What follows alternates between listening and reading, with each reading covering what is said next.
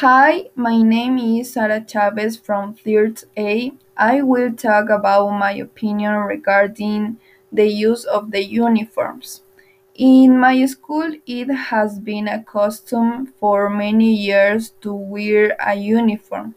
The uniforms allows me to identify with my classmate in a different social environment, and I like that.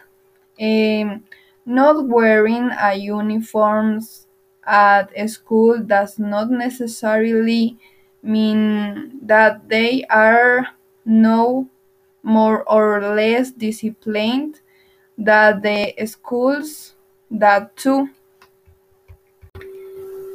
I think that the uniform does not affect the personality of each individual that makes up a school. Just as I think that the uniforms worn by teachers does not detract from their particular characteristic. In the majority of schools in your country that use the uniform, giving a characteristic to the community that makes up the school. It does not detract from the fact that inside each one of them, the individuals manifest themselves with the different characteristics and qualities that they carry within and that have been learning both in the school and at home. That is to say, the individual does not lose his personality by wearing a uniform. For what was said before in your country, wearing a uniform is a cultural use because it gives the students more formality, being recognized as a member member of an educational institution.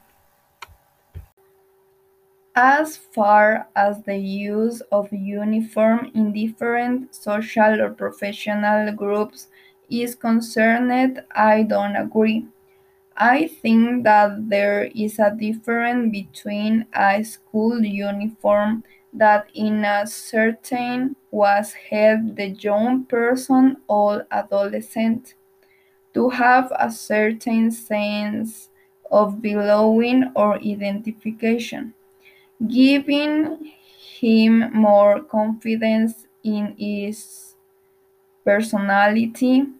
On the other hand, a uniform in a workplace or professional groups detract for equality and I think from my point of view that it creates hierarchies and categories that ca- can minim- minimize that quality of the social or work environment.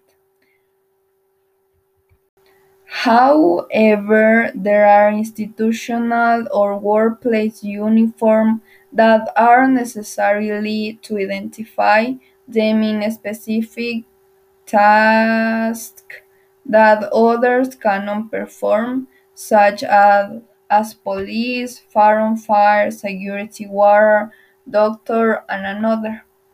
Eh, thank you very much for listening my opinion.